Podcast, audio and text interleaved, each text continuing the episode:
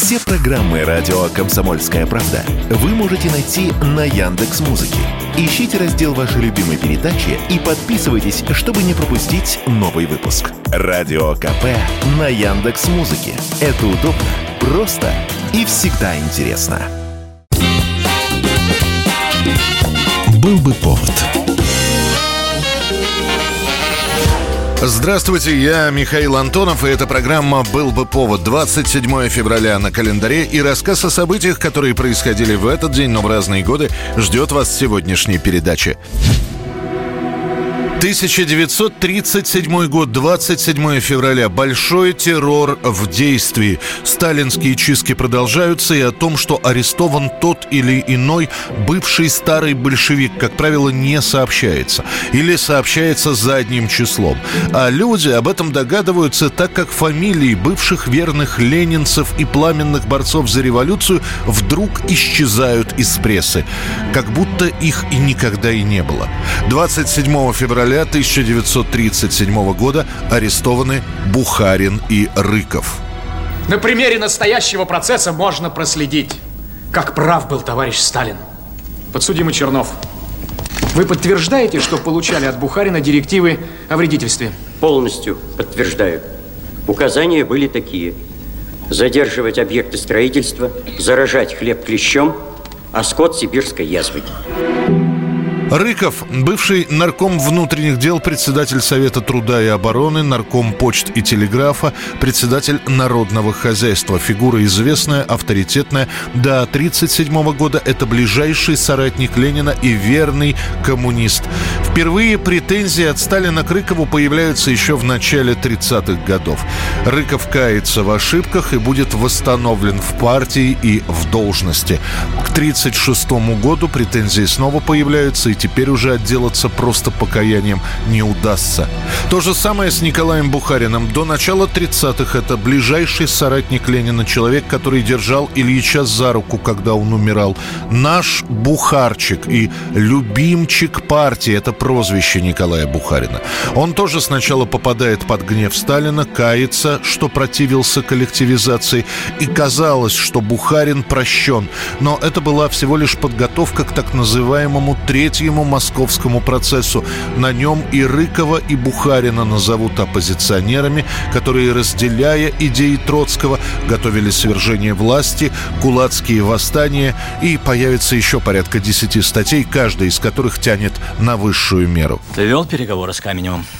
Да или нет? Вы разговаривали. О чем? О блоке против Сталина. О том, что он блестящая посредственность. О том, что если его вовремя не остановить, полетят головы. Об этом вы разговаривали? Что Молотов всего лишь каменная жопа. Мне Сталин все это выложил. Бухарин пишет из камеры письма Сталину, когда понимает, что ответа не будет, он произнесет Стоя на краю пропасти, из которой нет возврата, я даю себе предсмертное честное слово, что я не виновен в тех преступлениях, которые я подтвердил на следствии. Бухарин, Рыков и еще несколько человек будут приговорены к расстрелу. Сам процесс, начавшийся в феврале 1937 года, закончится спустя год с лишним, в марте 1938 года. 1943 год, 27 февраля. Об этом воинском подвиге узнают лишь в марте 43 года, когда об этом напишут практически все советские газеты. Именно они сообщат о том, что 23 февраля, на самом деле 27 в боях за деревню Чернушки в Псковской области погиб 19-летний гвардии рядовой Александр Матросов, который закрыл своим телом вражеский вражеский пулеметный дзот. Неужели все погибли? Не может того быть, товарищ капитан. Там Скворцов, там матрос. Разрешите, товарищ капитан, я пойду. Поздно. Через шесть минут атака.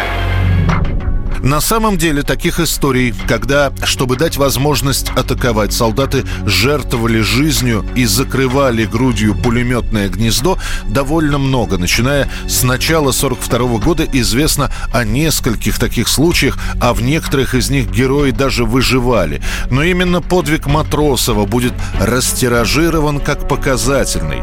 И дело не в том, что кто-то был лучше, а кто-то хуже. Дело в писателях, в журналистах. Как и в случае случай с Зоей Космодемьянской, о которой рассказали журналисту, и в результате в «Правде» вышла статья «Таня», которую цитировали все, так и с подвигом Матросова, который описал журналист Михаил Бубинов. Статья про Александра будет опубликована, это вызовет огромный резонанс. Именем Матросова называют пионерские отряды, воинские части. Уже после войны памятники Александру Матросову появятся в 20 с лишним советских городах, а в лексиконе окончательно укоренится фраза подвиг Матросова, то есть героический поступок с заведомой жертвенностью. Великий подвиг товарища Матросова должен служить примером воинской доблести и героизма для всех воинов Красной Армии. И хотя после развала СССР и появятся статьи о том, что никакого подвига не было, а Матросов был просто убит во время штурма деревни, никаких доказательств этому приведено не будет. 2015 год, 27 февраля. Информационное агентство под конец дня сообщают с пометкой «Срочно». В столице в 23.30 прямо около Кремля на Большом Москворецком мосту застрелен сопредседатель партии РПР «Парнас», депутат Ярославской областной думы, один из главных оппозиционеров страны Борис Немцов. Сопровождавшая Немцова украинская модель Анна Дурицкая не пострадала и смогла лишь рассказать сказать, что когда они шли из ресторана, какой-то человек нагнал их и расстрелял Немцова в спину.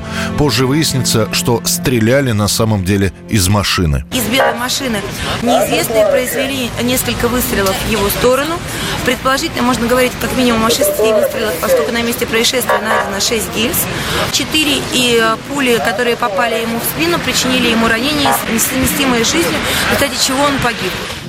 Всю ночь на месте происшествия работают следователи, позже воздвигаются версии произошедшего. Основных три. Поддержка Немцовым Украины, и кому-то из патриотов это могло не понравиться. Вторая версия как будто бы возвращала всех в 90-е годы. Заказное убийство из-за финансовых дел. И, наконец, третья версия – устранение Немцова как политика. И здесь количество возможных заказчиков убийства вырастало до бесконечности. В марте 2015 года был задержан предполагаемый исполнитель преступления, бывший зам командира чеченского батальона «Север» Заур Дадаев и его сообщники. Однако объяснить толком, кто заказчик убийства и за что был расстрелян Немцов, так внятно и не получится. Задержанные то подписывают все документы, то отказываются от показаний. Я так по телевизору и уже в соцсетях начал замечать, что он ведет политику против государства нашего. Ну, поддерживает Запад и начал порочить наше государство. Хотя сам ничего толком ничего и не сделал для народа вообще.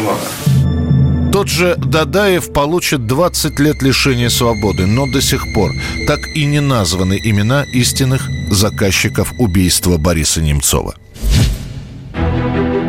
1990 год, 27 февраля. Еще существует Советский Союз, но в этот день сообщается, отныне должность генерального секретаря Коммунистической партии, сокращенно Генсека, упразднена. Страной управляет президент СССР. Избран первый в истории нашей страны президент Союза Советских Социалистических Республик. О том, что у нас должно быть, как в Америке, единоличное правление вместо коллегиального, высказывалось чуть ли не с первых лет перестройки. Но Горбачев вначале на это реагирует отрицательно. По его словам, в такой многонациональной стране, как Советский Союз, президентское правление обречено на провал. Дескать, слишком большая власть сосредоточится в руках одного человека. Однако идею продавливают. 12 февраля 90 года в Кремле под председательством Горбачева проходит заседание заседание Президиума Верховного Совета СССР. И на этом заседании все члены единодушно высказываются за учреждение демократической президентской власти.